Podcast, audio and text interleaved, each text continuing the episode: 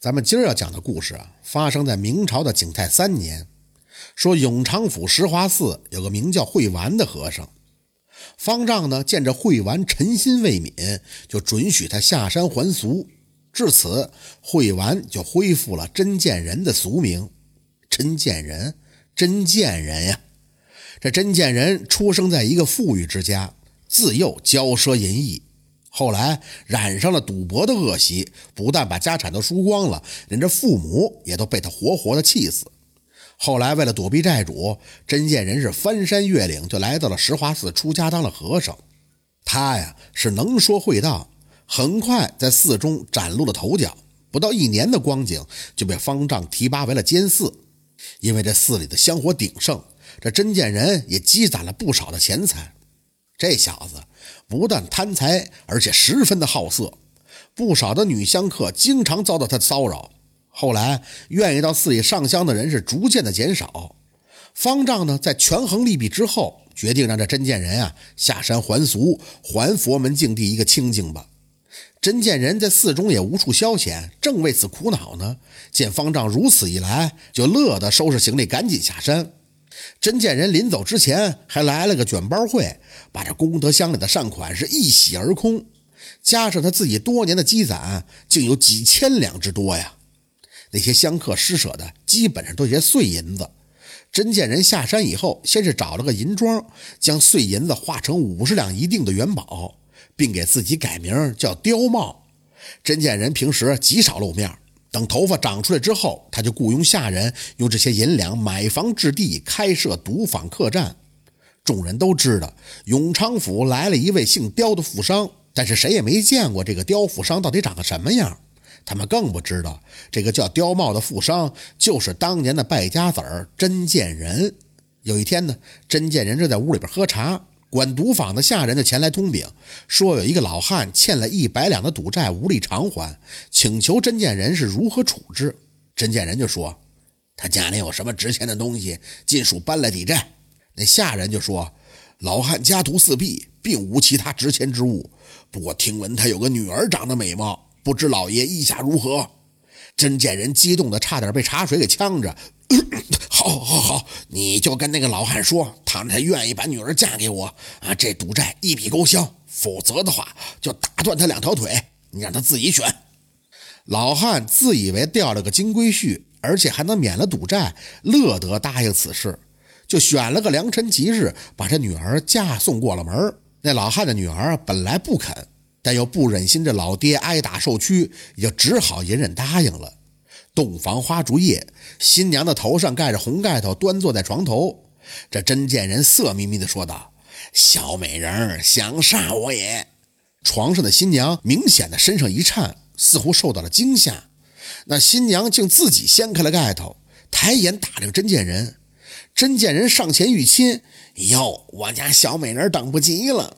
新娘这才看清，真见人右耳朵下边少了一块。他突然就大喊了一声。慧凡和尚，真见人突然浑身一愣，下意识说道：“你怎么知道我的僧名？”新娘突然站起来，从腰间解起一条皮鞭来，嘴里恶狠狠地说道：“哼，真是踏破铁鞋无觅处，得来全不费功夫。天堂有路你不走，地狱无门你自来投。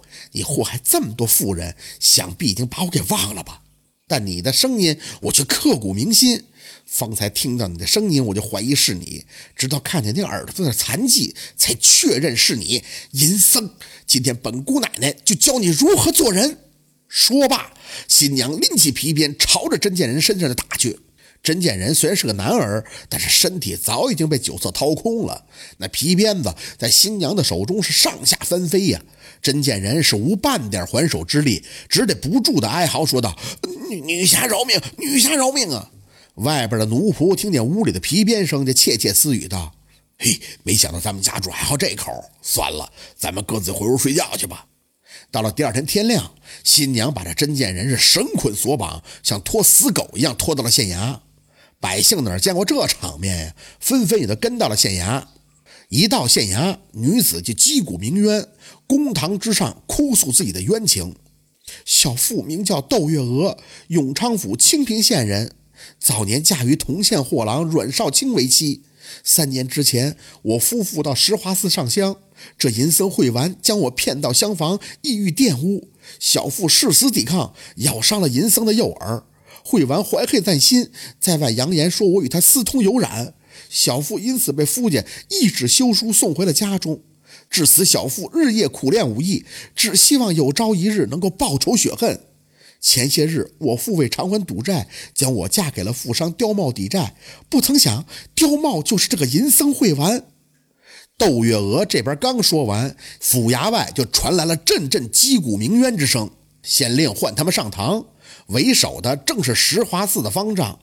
方丈得知善款被盗，几经打听，才找到了真见人的下落。那些善款本来是用来修桥补路之用，如今这些善款被真见人盗走，香客们堵着寺门要说法。方丈请求县令为他们做主，剩下喊冤的人就是真见人之前的债主。当窦月娥提着真见人到县衙的路上，有债主就认出了真见人来，于是也就纷纷的跟了过来。真见人情知自己难逃一死，所有的罪状就一一的招认。县令见这案件水落石出，便将真见人所有的家产罚没，除了偿还寺庙善款以及真见人之前欠款之外，所剩款项全都划给了窦月娥作为补偿。县令本来想将窦月娥判还给原夫阮少卿，谁知那阮少卿已经娶了新妻。当时正好县衙有个捕头妻子心事，县令便当堂牵线搭桥，将窦月娥和那捕头撮合成了一对儿。窦月娥一看那捕头高大威猛，一表的人才，也就点头答应了。于是呢，这窦月娥和那捕头郎才女貌，两个人赶紧叩头拜谢。当年秋天。刑部的批文下来，真见人诱奸良妇，侵吞善款，数罪并罚，最后被枭首示众。数年以后，窦月娥和捕头的儿子竟考上了武状元。窦月娥呢，被加封为一品诰命夫人，而她那个前夫阮少卿是屡试不第，他的娇妻也离他而去，最后竟饿死在路边，暴尸街头，令人唏嘘不已呀。君子报仇，十年不晚。窦月娥虽身背污名，但忍辱负重，苦练武艺，最后亲手将仇人送上了公堂，实在是大快人心。这窦月娥的前夫阮少卿实在是枉为男人呀！自己妻子受辱，不是挺身而出帮妻子出头，而是听信奸人谗言休掉妻子。这样的男人，饿死也是活该。倘若真的让他当了官儿恐怕也是老百姓的灾难呀！赌博害人，这真见人因赌博倾家荡产。窦月娥的老爹窦老汉为了偿还赌债，竟然用女儿抵债，这种行径真是禽兽不如。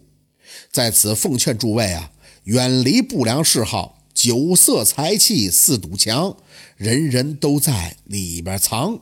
若能跳出圈外头，不是神仙，寿也长。这就是怒打淫僧的故事。感谢您的收听，喜欢听白好故事更加精彩，我们明天见。